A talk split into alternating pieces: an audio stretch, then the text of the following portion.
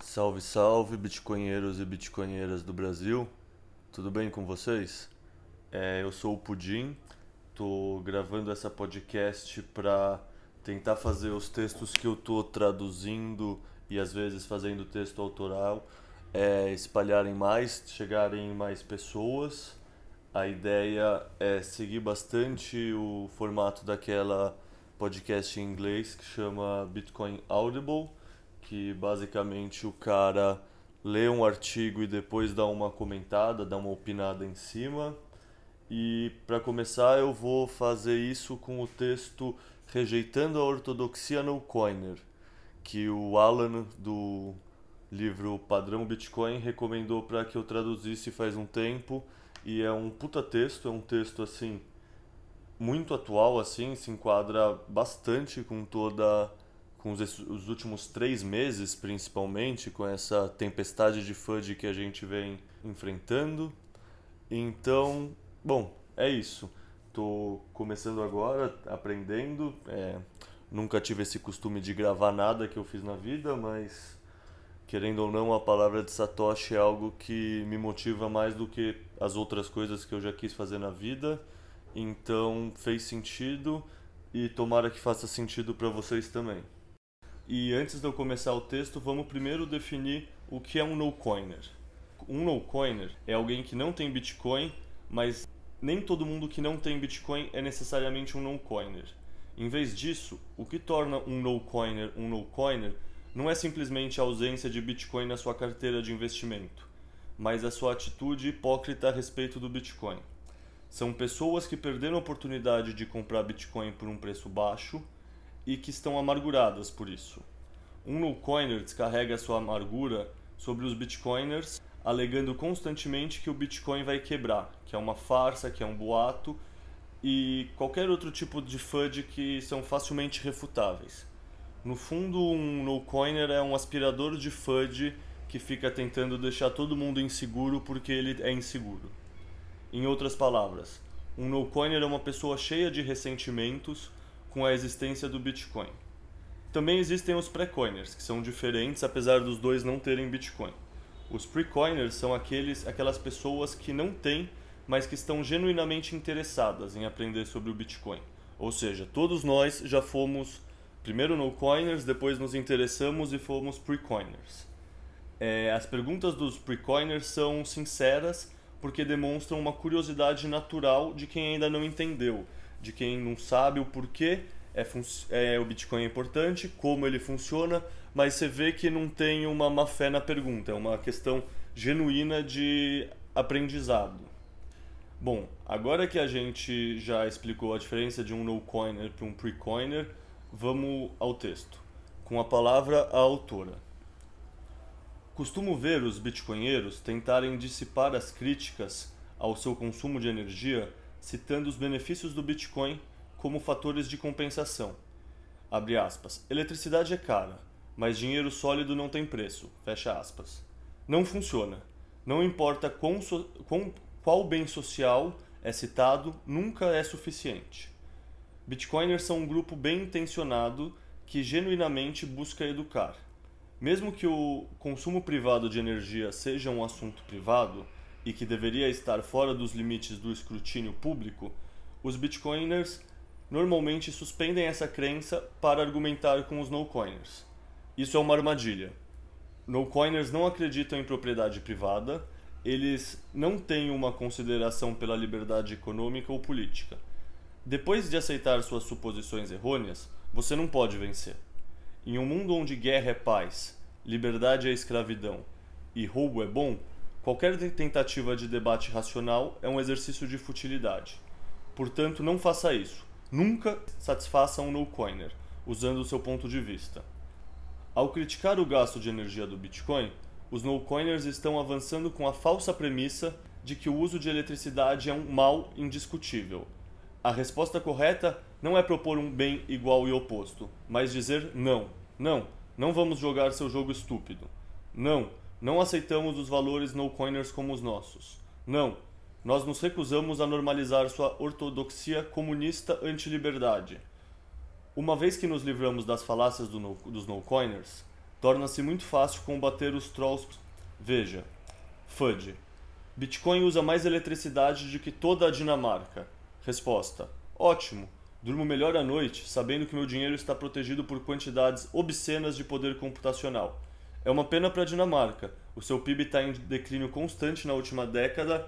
Não tenho certeza se é mais justo reconhecê-los como um país. A coroa dinamarquesa? Totalmente shitcoin. Durante a maior parte da história humana, o consumo de energia foi uma medida de progresso civilizacional. A menos que você esteja procurando um retorno à Idade das Trevas, ainda é.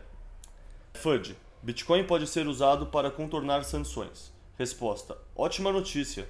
As sanções punem civis inocentes, dando poder a terríveis ditadores enquanto a população é reduzida à pobreza. As sanções da ONU deveriam ser consideradas um crime de guerra e estou totalmente envergonhado de meu país promovê-las. FUD. Bitcoin é usado para a sonegação de impostos. Resposta: Excelente. Indivíduos privados se beneficiam do conhecimento local e podem alocar capital melhor do que qualquer autoridade central. Se você preferir que o governo pense por você, sinta-se à vontade de doar suas economias ao Fed e torne-se um protegido do Estado. FUD. Bitcoin tudo em criptografia, na verdade, está cheio de golpistas? Resposta: certamente. O dinheiro flui para onde é melhor tratado. Bitcoin está fazendo o trabalho de Deus. FUD. O preço do Bitcoin é inteiramente impulsionado pela especulação. Resposta: Claro que é. O Bitcoin depende do mercado livre para a descoberta de preços, em oposição à moeda fiduciária, cujo poder de compra é decidido por uma cabala. FUD. Bitcoin está sendo usado por neonazistas. Resposta: Maravilhoso. Estou tão feliz por finalmente termos um sistema de pagamento que é imune ao bullying do sistema de extorsão conhecido como SPLC. É, fazendo um adendo, os neonazistas já usam o dinheiro fiat para começar, que nem os sequestradores, que nem os traficantes é, a grande maioria das transações do mundo são feitas com dólar, com real, com dinheiro fiduciário mesmo, e não com Bitcoin. Então, assim, o que isso quer dizer? Isso quer dizer que o dinheiro está começando a ser aceito, se é utilizado pelo. se estão usando o Bitcoin também. Tem uma frase que a comunidade bitcoinera fala que é muito boa, que fala que o Bitcoin é o dinheiro do seu inimigo ele é um dinheiro do seu inimigo por quê? Porque, primeiro, ele é incensurável, então com certeza seu inimigo vai estar tá usando, mas principalmente porque se a gente quer chegar realmente na hiperbitcoinização, no fundo, isso significa que todo mundo está usando o Bitcoin, inclusive o seu inimigo. Tipo, se a gente quer que o Bitcoin seja só o dinheiro dos nossos amiguinhos, ele não vai ser total, ele não vai dominar o mundo inteiro, a, toda, todo o bem monetário do mundo, o buraco negro dele não vai atrair tanto capital. E também num ponto mais específico, ela usa os neonazistas para exemplificar o quê? Que qualquer cidadão do mundo consegue acessar o dinheiro. Está é, usando neonazistas porque talvez eles sofram sanções de algum banco, de alguma lei que bloqueia as contas dele, não permitem eles abrirem conta, não sei. Mas ela poderia ter usado o exemplo de ontem mesmo acontecendo lá no Afeganistão, com o Talibã retomando o país inteiro desde que os Estados Unidos fugiu, que tinham filas gigantescas para sacar dinheiro no domingo e no sábado, nesse último fim de semana. Por quê? Porque os caras estão com medo que o dinheiro deles do nada se torne censurável e que suma. Porque se o seu país não está muito estável, não está muito bom, quem vai proteger o seu dinheiro? Ou seja, o Bitcoin também seria o dinheiro dos refugiados afegãos que estão tendo que se esconder do Talibã. Assim como também é o dinheiro dos neonazistas e também é o dinheiro do Talibã. FUD. A Coreia do Norte está minerando Bitcoin.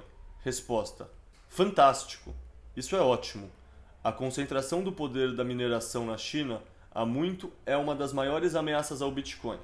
e a entrada de concorrentes patrocinados pelo Estado aumentaria a descentralização do minerador. A diversidade de jurisdição é a maior força do Bitcoin. E aqui eu coloco um adendo que esse texto é de 2018 e isso já aconteceu, né? É, a China tentou ou efetivamente baniu a mineração de Bitcoin do país, causando uma grande descentralização de mineração pelo mundo, o que é extremamente positivo para o Bitcoin. FUD. Bitcoin tem um alto coeficiente de Gini e enorme desigualdade de riqueza. Resposta.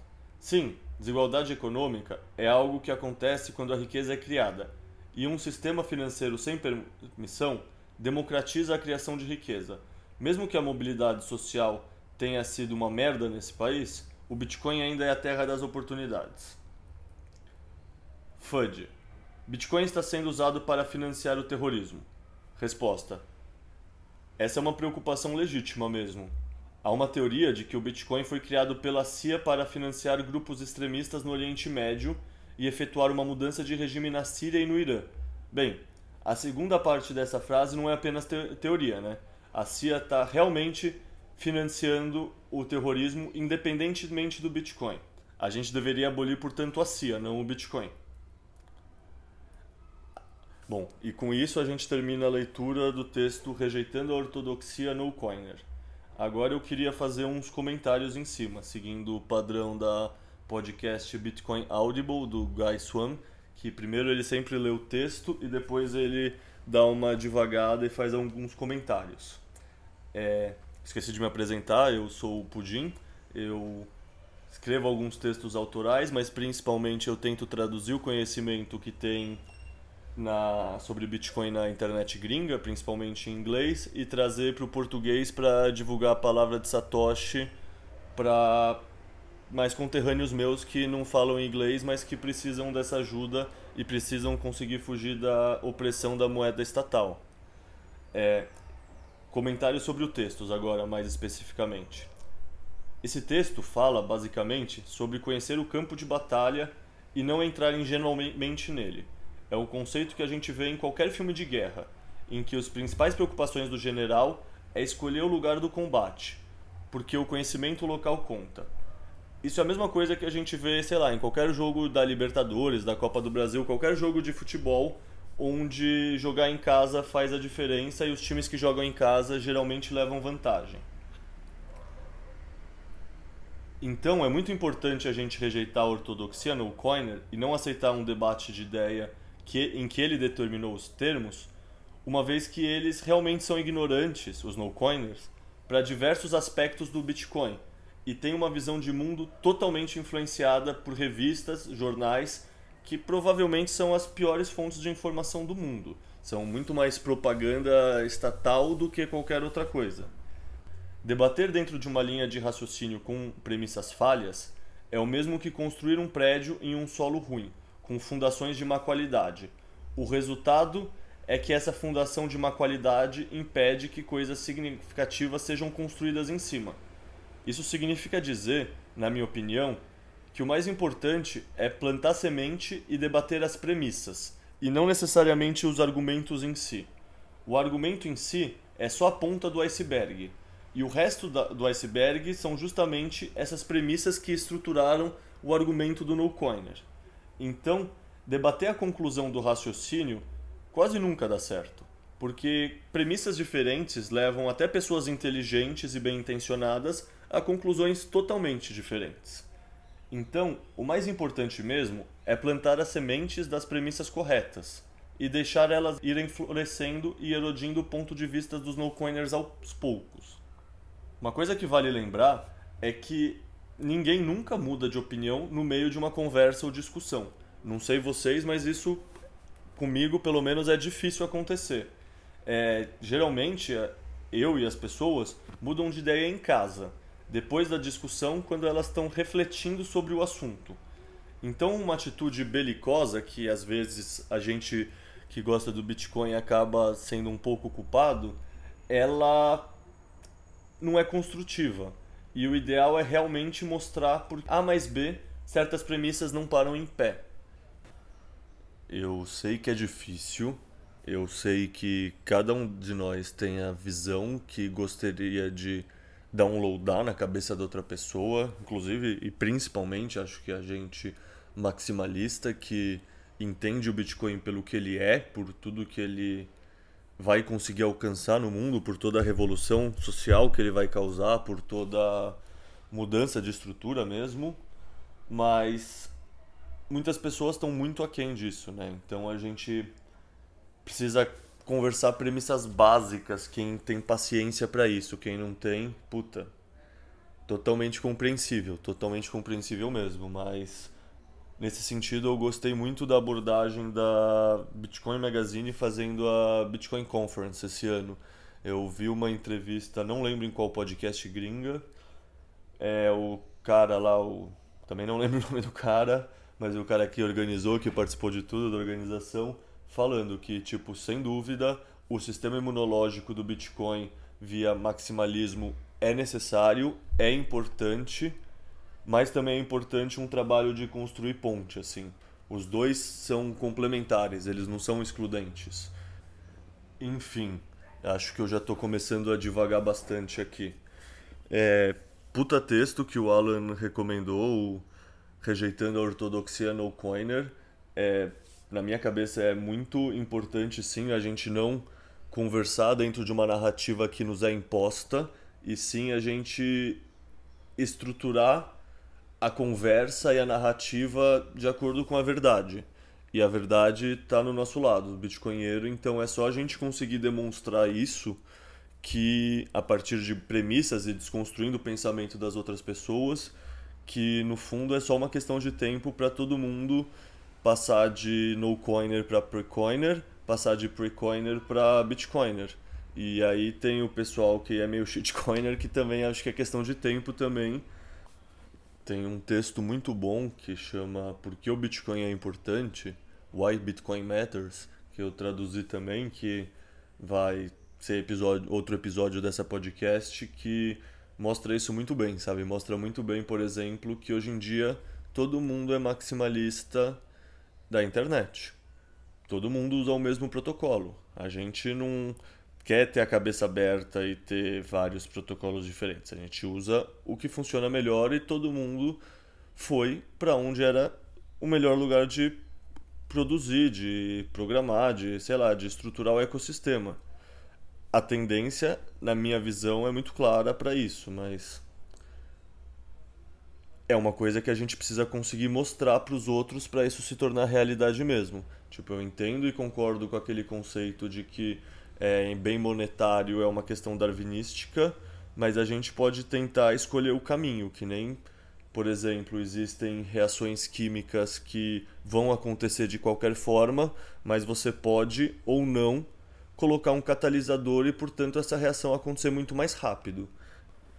Mas enfim, galera, eu já estou divagando aqui. O objetivo é fazer coisas curtas, é realmente ler o texto e fazer um comentário ou outro. Então, encerrando esse primeiro episódio, feedbacks são muito bem-vindos, comentários, sugestões, indicações de texto para traduzir, indicação de texto para ler, qualquer coisa dessas, muito bem-vindas. E é isso aí, galera. Obrigado pela atenção e até a próxima.